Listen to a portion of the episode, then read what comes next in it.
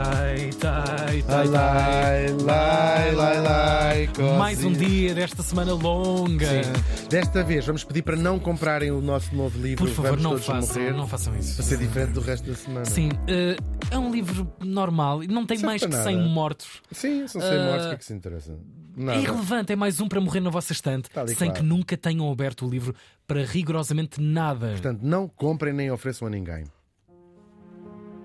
Vamos a mais um ah, cliente. já está. Ficaste logo a ver. Há uma, há uma música da semana que se distingue das outras É. e que anuncia: É tu- vem aí. Do baralho. Neste dia, em 1721, morria no atual Gana. E no atual Gana. Bem longe de nós. Longe Eles também dizem o mesmo de nós. Exatamente. Portugal. Ih, Portugal tão tão longe. longe, exatamente. Morria aos 45 anos, este é em 1721, Uhum. o náufrago escocês Alexander Selkirk. Selkirk. Selkirk. Vais amar esta história e os nossos ouvintes, alguns deles também. O Eu gosto porque Alexander. para já tem só pontos de interrogação na cabeça. Who's Alexander? Os Alexander Selkirk. Vamos saber. Ele nasceu em 1676 numa pequena aldeia de pescadores de Fife, na Escócia. Tinha tudo para correr muito bem. Ah, caraças. O pai era sapateiro, o que mesmo numa aldeia de pescadores. Oh meu Tu Deus. podes dizer assim: o pa- o- era uma aldeia de pescadores então o pai era sapateiro. Porque os, pescadores também usam Também, sapatos, não é? Tiago. Sim. Retira o preconceito dessa. Ah, se era uma aldeia de pescadores, porque é que o pai era sapateiro? Era burro? Não, porque quando a gente diz uma aldeia de pescadores, significa que a principal atividade económica era a pesca. Agora, ó, Tiago. Hoje também seria um negócio de vanguarda. Como está este mundo. Pois está, sapatos sem um sapateiro, mão, quê, pois. Um artista. Um artista mesmo, claro. E o nosso miúdo, ah, por exemplo, lá as pessoas faziam outras coisas, claro. E o nosso miúdo, por Uhum. exemplo, também fazia outras, pintar a manta. Era um artista, pintava a manta. Uhum. É, é. Era levado do diabo, conta-se mesmo. Adoro a expressão, mu- levado do diabo, adoro. Era um corisco mal amanhado, como se costuma dizer no- nos Açores. No, no arquipélago dos Açores, não é uma ilha só, hã? Ah, fazia mesmo, tipo, tinha muito, tinha mau temperamento, fazia assim umas coisas, ah, saltava-lhe a tampa, muito uma garrafa de cerveja. Sim, miúdo, sim, de 15 anos, 16 anos, também na altura era outra, tinha-se outra maturidade. Claro, não é? claro. Começava cedo. Partia a garrafa e. Lá no baile ia lá cantar o Dino Meira, não sei o quê. Ah, agora, entre muitas outras coisas, nós sabemos que ele terá feito qualquer coisa de muito grave dentro da igreja, na missa. Não se sabe qual foi o, crime. Se calhar mandou o padre ir fazer qualquer coisa que Sim. não vinha a propósito da missa. Pois. Ah, Agora, foi suficientemente grave para ele ser mandado para ser julgado. Foi, Ah. julgado. Só que chega a hora de conhecer a sentença, foi julgado. Estava a hora de conhecer Uhum. a sentença. Tinha ele 19 anos e já nem lhe viram a sombra. Ele tinha-se alistado num dos navios de piratas rumo aos mares da América do Sul. Olha o Mudou um esperto. bocadinho o nome dele e estava à espera de saber a sentença. Estava a aguardar julgamento em liberdade, como se Sim. costuma dizer. Candidatou-se a essa. Sim, ah, sim, disse assim, também quer ir. Sim. E os piratas lá levaram. Agora, estes piratas, na verdade, tinham um estatuto especial. Nós já falámos aqui algumas vezes quando trazemos piratas que fazem umas figuras Fascinante, fascinantes. Claro que, são, sim. claro que são mesmo. Ah, aqui estavam, eram piratas, sim, portanto atacavam outros barcos, mas estavam a serviço da coroa ah, inglesa, da coroa inglesa, sim. Para quê? Ah, eram pagos, pela, como Pois. o Francis Drake, Claro, claro. para irem chatear os seus grandes inimigos nos mares, Sim. no caso os espanhóis e os franceses. Portanto, eram piratas a título individual, mas com o apoio beneplácito da Sob coroa. da coroa. regência de qualquer qual. coisa aqui, uma coroa qualquer. Tal e qual. Traba- O menino trabalha para quem? Tal e qual. Mas faz saber os seus papéis. E é assim que vamos encontrar o nosso Alexander no navio do capitão Thomas Stradling. Thomas Stradling. Thomas Stradling. Tudo bons nomes. Tome tudo, eu tomo Sim. tudo. Então bêbado, Sim. nem pergunto o que é. Ah, e ele vai para o barco, enorme Songpa. Songpa, cinco portos. Isso não é cinco portas, é é um navio de cinco portas. Pó, eh, portos, porte é que é portas. Ah, Muito bem. Agora, nós sabemos que o feitio do nosso morto não melhorou grande coisa com o Oi. facto de estar lá. Nem no meio de piratinhas. Nada, nada, Ok. pelo pior. Ah, o, o capitão, este capitão Thomas, já não, era, já não era particularmente apreciado pela tripulação, já não gostava muito dele, mas o nosso Alexander não era de se deixar ficar. Os outros lá comiam e calavam, ele não. E respondia-lhe sempre à letra assim: porquê que não vais tu? E porquê que não é a tua avó? E um garotinho. Um garoto, É, miúdo, sim. 19, 20 anos. Já ali, já fora do. Exatamente. Fora do Porquê que não vais penico. tu? E a tua mãe? E a tua avó? E porquê que não vias isso não sei onde? Até que a certa altura eles param numa ilha desabitada que se chama Mazatierra, Mazatierra, que fica na costa do Chile, portanto no Pacífico, um, e o nosso pequeno pirata resolve fazer uma espécie de motim. Ele queixa-se que o barco não tem condições para continuar, que está tudo a cair aos bocados, que está isto aqui, isto não sei o quê, mais não sei o quê. A ideia dele, ele disse assim: então eu fico nesta ilha, vocês se quiserem, sigam o caminho. A ideia do Alexander era causar um motim, ou seja, que os outros marinheiros se revoltassem e dissessem: de facto é verdade, não podemos sair daqui enquanto não repararmos o navio e tudo mais. Só que. Só que ninguém se juntou. Fá, fá, fá, E o capitão, que era torto e odiava o miúdo, Uh. disse assim: ficas, então fica. E deixou mesmo ali, numa ilha deserta, no meio do mar. Parece Eles- uma birra de, sei lá, de ficou- pais com a criança no Sim, supermercado. sim. Ai, que não Porque queres ele- ir, ficas aí Claro, então. isto era gente também muito dura, eram piratas, Claro, porque era gente tough não ficava a pensar, ai coitadinho. Ah, coitadinho. Não, era vais morrer aí por sim. me teres respondido Claro, mal. claro. A ideia não era outra, senão morrer ali. Não havia também outra hipótese. O tal navio não foi muito longe. Eh, O nosso Alexandre Alexander tinha razão e o navio afunda-se pouco tempo depois. Escapou à morte.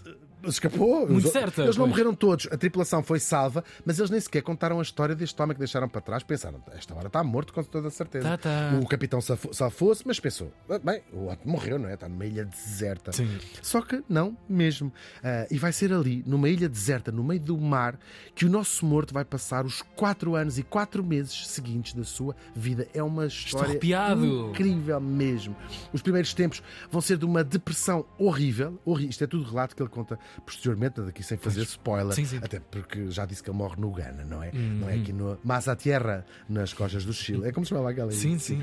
Ah, ele no início ah, é uma depressão gigante, gigante mesmo, ah, sem pensar, pronto, que é que eu estou aqui so- absolutamente sozinho no mundo. E passava tempo ah, a ler a Bíblia que ele tinha trazido dentro do saco, porque ele tinha saído, não é? De, Sim, com os seus do barco, sim, claro. Pouquíssimos, Ah, certamente. e passava com os olhos fixos no horizonte, acho que qualquer um de nós consegue imaginar. A loucura. À espera que viesse alguém, um navio dali, o navio da Colô, comia o que podia, apanhava lagostas e outros pequenos crustáceos de, ma- de marisco, não é? Que ia apanhando no mar. Só que depois, à medida que o tempo vai passando, os meses passam e ele vai aceitando a ideia de que nunca ninguém viria Vai acabar ali. buscá-lo, claro. E começou, ou podia ter desistido, não é? De viver, mas não, decide refazer. Isto é a minha vida, vou aqui que eu vou passá-la. Isto é sobre-humano a um nível. Eh, a ideia de estar sozinho num sítio, o tempo a passar, perder noção do tempo, o horizonte, o efeito Tudo. horizonte dentro do imaginário de alguém. Isto é tudo. Eu acho até, talvez tenha, isto é uma, uma análise psicológica. Claro. no momento em que ele diz não vem ninguém, a vida dele come- recomeça. Porque Claro. deixou essa angústia do É a vem ação, alguém, vem é alguém. começar. Sim, agora é a vida. Outra coisa. Portanto, provavelmente até foi uma coisa boa dizer. Ok, não vem ninguém, bora lá fazer a vida, bora lá refazer a vida. história. E é, é incrível. Agora, como já tínhamos contado, a ilha era de facto deserta, ah, só que de vez em quando, portanto, não vivia lá ninguém, mas de vez em quando passava, muito raramente, 10 em 10 anos talvez, passavam por ali barcos para se abastecer de água fresca, porque a ilha tinha água, água fresca. Uma ilha não muito grande, mas tinha água eh, fresca e, portanto, potável. Ah, e havia umas coisas ou outra, lixo, que os outros barcos por ali tinham, tinham Deixado. deixado. Por exemplo, havia cabras, havia gatos, coisas ratazanas também, coisas que tinham vindo nos navios e que por Claro. ali tinham, tinham ficado, que entretanto se tinham reproduzido durante as décadas. Foste ver a ilha, era grande. É grande. É, sim, não é, não é gigante, não, é, não é gigante. Fui sim, sim, Sim. fui ver. Ah, agora, não eram os únicos animais ah, da ilha, não é? Havia na costa gigantes, isto é que fui mesmo ver, impressionadíssimo. gigantes elefantes marinhos. Os ele- elefantes marinhos são umas criaturas que são o maior sei, mamífero da Terra. Podem pesar até 5 mil quilos, 5 toneladas e ter até 6 metros de comprimento. Não é que o atacassem e disse ele não tinha medo, mas eles faziam tanto barulho, tanto barulho, aqueles gritos que eles fazem, Sim, sim, gigante, que o náufrago disse: Bem, se eu quiser dormir e ter paz, vou ter que ir. Que os mataram. Não, não, coitadinho. Eram muitos, eram mesmo Pois. milhares. Mas era adentrar na ilha. Vou morar para outro sítio que não aqui na costa.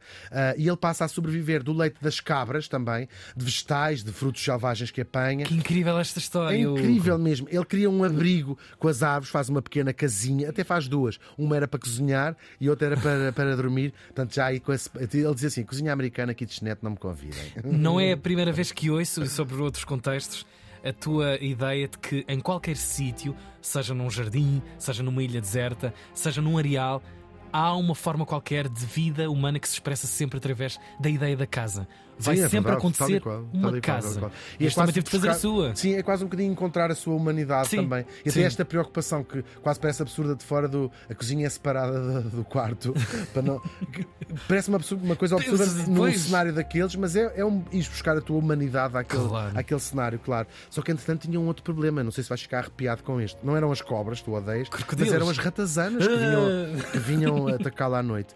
Ah, e mais uma vez ele pôs de novo à prova o seu instinto de sobrevivência. Não lhe foi difícil o quê? Domesticar os gatos selvagens, que eram descendentes de gatos que já tinham vindo nos navios, Sim. domesticou-os com comida, não é? Como, se fa- como, como os primeiros humanos domesticavam os animais Replicar tudo. replicar tudo, foi criando e aqueles gatos passaram a viver ali à volta da sua, sei lá, dois ou três ou quatro, à volta da sua, da sua, tenda, da sua casinha para buscar comida. Afastavam as, as, As ratazanas. ratazanas. Incrível.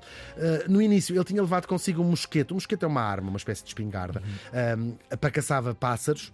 Só que a pólvora que levava era muito pouca e rapidamente acabou. Ele fez uma faca com o ar de um velho barril que tinha sido deixado na praia, constrói uma faca e passou a caçar, de outra maneira, não é? com facas, a apanhar. Depois, com um prego e uma agulha, ah, ele foi, começou por remendar a sua própria. Fez uma, uma agulha, não é uma agulha, com um prego desse barril, fez uma agulha e desfazia a sua própria roupa para fazer linha.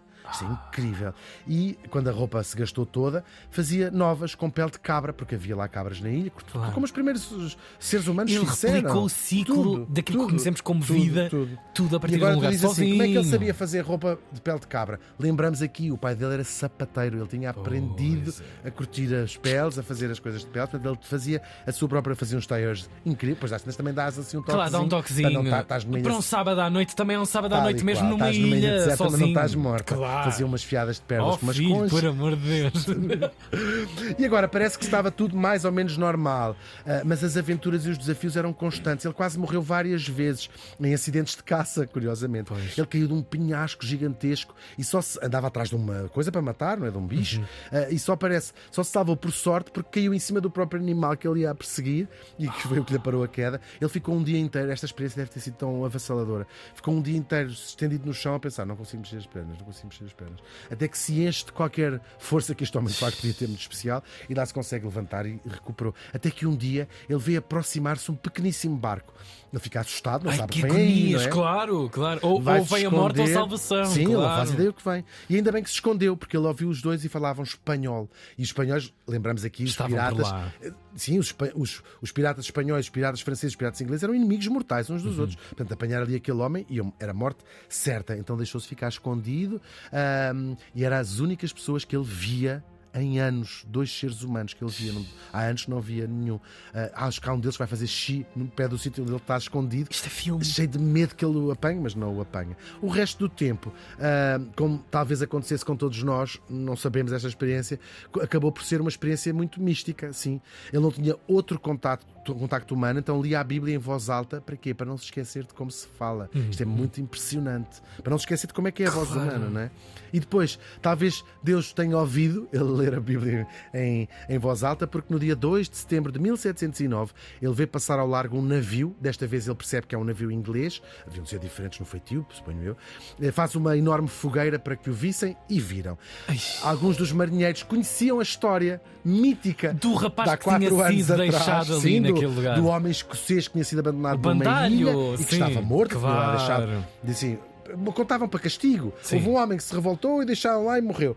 E eles nem queriam acreditar naquela inacreditável história de Que sobrevivência. herói. É verdade. Eles também lá tinham chegado num estado miserável, era um barco que andava à deriva e foi ali para aquela ilha, doentes, sem mantimentos, sem água, sem nada, e é o nosso Alexander que acabou por salvá-los, aquela tripulação.